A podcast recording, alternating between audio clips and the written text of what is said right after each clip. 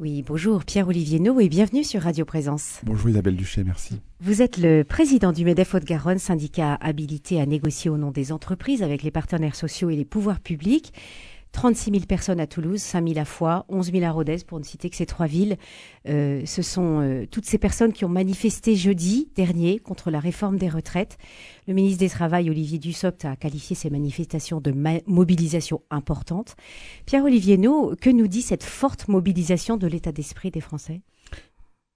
Bien, cette mobilisation effectivement était importante. D'abord, il faut souligner, comme l'a fait le gouvernement d'ailleurs, qu'elle s'est bien tenue, si je puis dire, pas eu de violence particulière, ni à Toulouse, ni à Paris, ni ailleurs. C'est un élément important et, probablement qui porte euh, euh, l'idée que certes il y a une angoisse, mais pas une envie de violence, une envie de discussion, d'échange, et probablement qui devrait davantage se passer à, à l'Assemblée, au Parlement que dans la rue.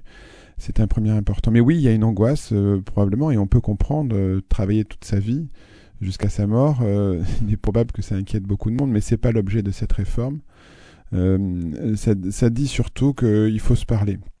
Puis je voudrais observer quand même que l'essentiel des manifestants était plutôt du monde de la fonction publique, euh, qui a probablement, euh, je, je, pense, peut-être une relation au travail un petit peu différente. On a énormément besoin des fonctionnaires, ce sont les fonctions support de la nation nous les entreprises privées, mais euh, la relation au travail est probablement différente. Euh, donc voilà, non pas que le droit de grève soit euh, dénié dans les entreprises privées, mais les salariés du privé ont moins manifesté.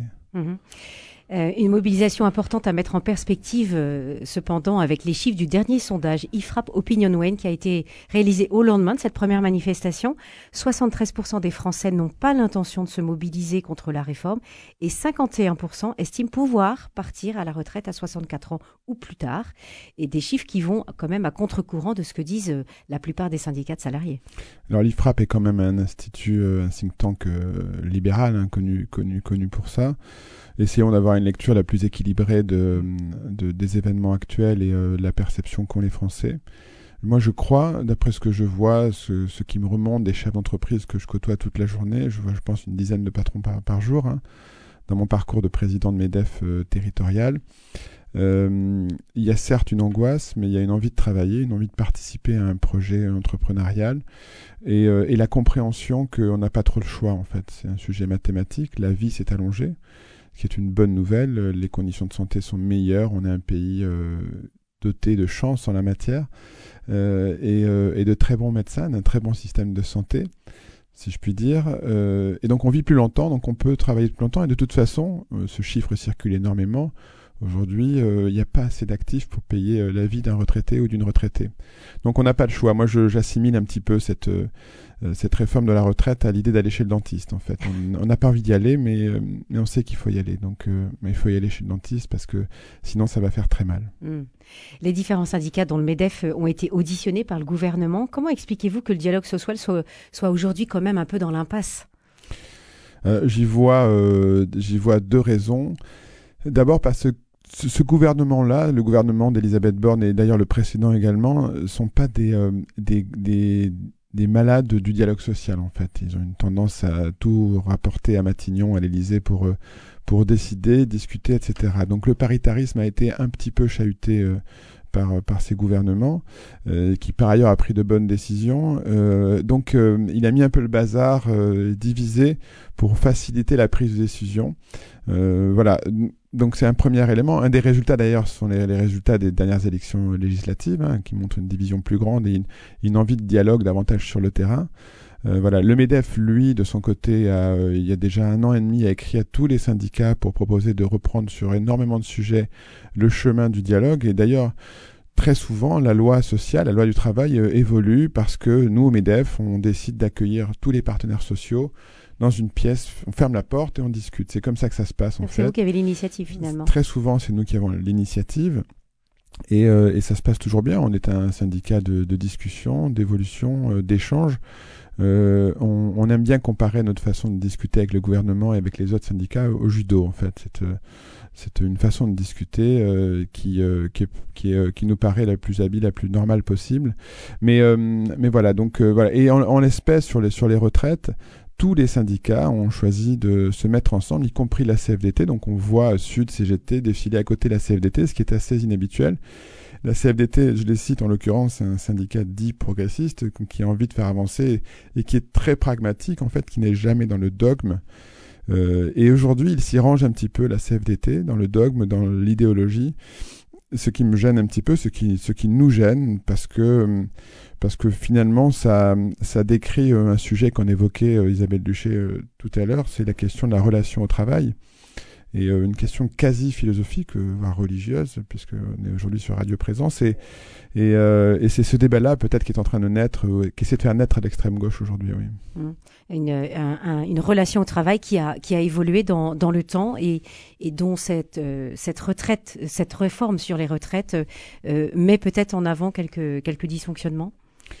Alors c'est intéressant comme la société fait que euh, le débat arrive effectivement juste maintenant, après deux années de Covid, qui euh, elles-mêmes ont bousculé énormément la notion de relation au travail, l'envie de travailler des uns et des autres. Et euh, c'est intéressant de voir que des jeunes de 20 ans aujourd'hui challenge, questionnent énormément l'âge de le départ à la retraite, alors que aucune et aucun. Moi, quand j'avais 20 ans, j'étais incapable de me projeter à la retraite. Quoi. Donc, euh, euh, il y, a, y, a, une espèce de cynisme même chez ces jeunes, en fait, qui sont euh, vieux avant de l'être. Et c'est très étonnant, en fait. Et c'est pour ça que je rapporte ça à une forme d'idéologie sur la relation qu'on veut avoir au travail en général, donc à l'entreprise, à l'engagement qu'on veut avoir pour sa vie et, le fait de s'associer à un projet entrepreneurial.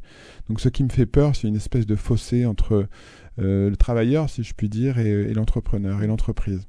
Mmh. Ça, ça m'inquiète énormément et c'est un fossé qu'on a déjà vu apparaître au moment des 35 heures. Euh, qui me semble euh, se creuser à nouveau avec le Covid. C'est un point d'inquiétude, un point d'observation, alors que je pense, et que nous sommes très nombreux à penser, que le travail est un moyen d'épanouissement qui peut être discuté dans beaucoup de cas, des travaux pénibles, très pénibles, des gens qui ont des carrières difficiles, qui souffrent au travail, se lever à 3 heures du matin quand il fait moins de 10 dehors pour aller sur un chantier, c'est pas évident. Travailler dans un EHPAD et se faire hurler dessus par une personne âgée malade, c'est pas évident non plus.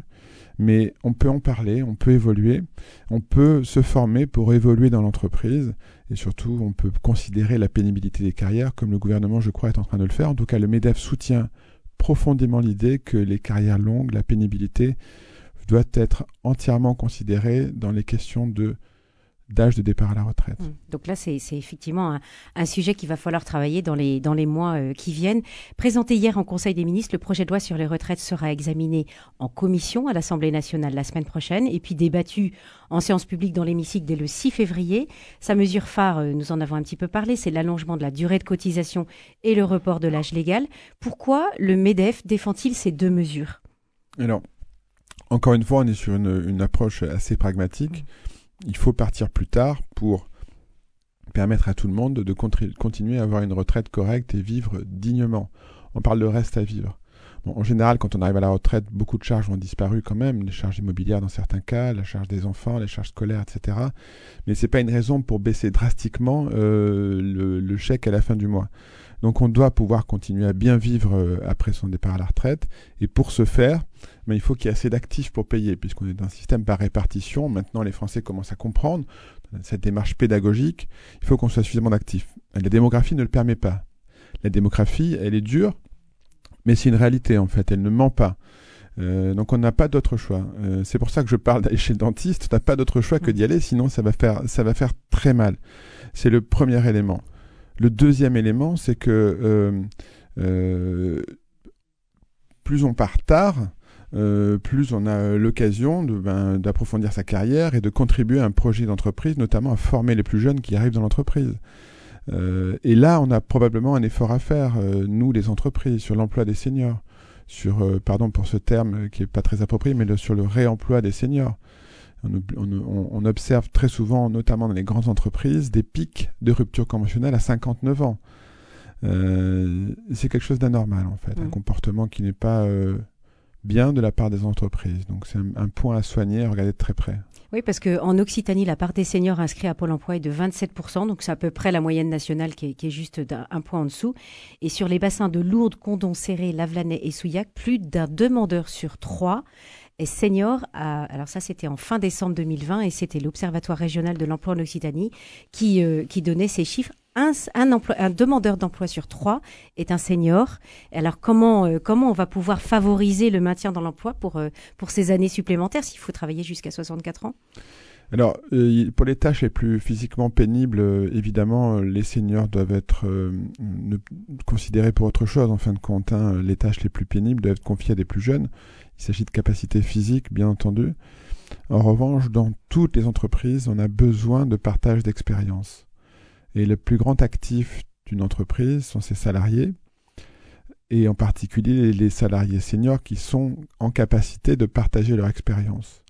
Donc là, il y a probablement une piste de travail à approfondir, euh, voire même des solutions pour proposer aux seniors de travailler à temps partiel, plutôt que de s'en séparer, avec une compensation par euh, l'assurance chômage, je sais que le gouvernement est en train de travailler en ce sens et le MEDEF alimente le gouvernement et discute ou souhaite discuter avec les syndicats de salariés sur des idées, des pistes à approfondir, c'est important. Mais les seniors sont un actif gigantesque, donc nous, entrepreneurs, on a besoin de faire un effort. Je suis en train de recruter dans mon entreprise un ou une comptable. J'ai reçu quatre CV. Les comptables sont une denrée rare. D'ailleurs, ah comme beaucoup de métiers, on a, on a du mal à recruter, ce qui est, c'est une discussion qu'on aura peut-être un autre jour, un signe encourageant pour notre économie, pour nos entreprises. Mais on cherche à recruter. C'est aussi un signe un peu décourageant quant à la relation au travail. C'est encore autre chose. Bien, euh, j'ai reçu quatre CV, je crois, pour ce poste-là. Euh, trois étaient des personnes de moins de 35 ans qui m'ont euh, qui m'ont questionné sur euh, le télétravail, sur les horaires de travail, sur euh, la durée de travail, sur le contenu du poste, jamais sur l'évolution. Et j'ai reçu un CV d'un homme de 60 ans qui est au chômage, donc on a décidé de recruter, et, euh, qui, lui, nous a pas du tout questionné sur le temps de travail, sur qui, en revanche, avait un salaire plus important. On a fait le choix, j'ai fait le choix de recruter cette personne dans une idée d'expérience, d'encadrement de l'équipe, et de, et de, et de partage. Euh, je pense que ça va être un actif assez intéressant, important. Mhm. Il m'a simplement prévenu qu'il était là pour deux ou trois ans maximum. Ah oui, c'est ça. Alors, euh, Hervé Houssel, qui est responsable de l'Union départementale de la CFDT en Haute-Garonne, indiquait le 11 janvier à nos confrères de France Bleu Occitanie que les salaires des femmes sont inférieurs majoritairement aux salaires des hommes. Et il ajoutait, aujourd'hui, si on ne régule pas les salaires, tout simplement, vous allez vous retrouver dans une situation, pour certaines, de précarité. Euh, là aussi, il y a un travail qui est fait euh, dans, cette, euh, dans le cadre de cette réforme des retraites pour prise, prendre en compte pardon, le congé parental. C'est certainement une bonne chose. Est-ce qu'il y a d'autres pistes à à explorer pour, euh, pour la retraite des femmes Alors, euh, d'abord, euh, en effet, l'égalité femmes-hommes en entreprise est depuis très longtemps un sujet grave qui n'a pas du tout été traité comme il, comme il, comme il aurait dû. la loi aujourd'hui impose les grandes entreprises, les entreprises de taille moyenne, de, de faire en sorte que notamment ben, on ait des indices qui soient respectés sur les salaires. Un exemple, puisque vous parlez de congé parental, on est, nous, entreprises, on a interrogé aujourd'hui dans notre indice, notre index, sur euh, l'augmentation systématique en retour de congé parental ou de congé maternité. C'est pas le cas dans toutes les entreprises. Ça va le devenir, mais c'est en train de s'installer comme idée. Donc là, il nous paraît y avoir une idée assez intéressante. Et oui, par ailleurs, le congé parental, euh, le congé maternité euh, doivent être absolument considérés comme le temps de travail pour permettre d'acquérir les retraites telles qu'elles étaient pour un homme qui, euh, par définition, n'a pas de grossesse à assumer. Donc, euh, euh, oui, là, il y a une piste qui est évidente pour nous et un effort assez important. et je sais que le gouvernement travaille dessus et nous aussi, on, pousse, pour ça. En fait, il est absolument injuste que les femmes qui partent à la retraite, au même âge qui plus est, bénéficient de moins de retraite. Mhm. Euh, en retardant l'âge légal de départ à la retraite, les associations risquent quand même de perdre un, vivier précieux de bénévoles retraités, parce que c'est quand même eux maintenant qui, euh, qui constituent euh, une grande partie de ces, de, ces aides. Quelles solutions pourraient être envisagées pour peut-être aussi favoriser quand même encore le bénévolat? Alors, D'abord, je me permets, sans, je voudrais pas du tout faire de, mais la durée de vie s'est allongée, donc on peut imaginer que les seniors soient bénévoles plus longtemps. Oui, ça c'est vrai. Oui. Euh, c'est la première chose. La deuxième chose, euh, le pro bono. Moi, je crois beaucoup dans euh, l'engagement des salariés mis à disposition par l'entreprise d'associations extérieures sur le temps de travail. et un petit peu en parallèle de tous nos sujets d'aujourd'hui et, au croisement de ce sujet de l'engagement de l'entreprise, il y a les actifs aidants Donc euh, le, le, sujet des actifs aidants, qui est un, en cours de travail, notamment pas mal d'entreprises de prévoyance et de mutuelles traitent le sujet. Euh, on a besoin de pouvoir libérer euh, nos salariés qui, eux, ont besoin de s'occuper d'un proche, qui en a besoin, un proche plus âgé. Donc là, il y a une piste de travail qu'il faut approfondir, je crois aussi.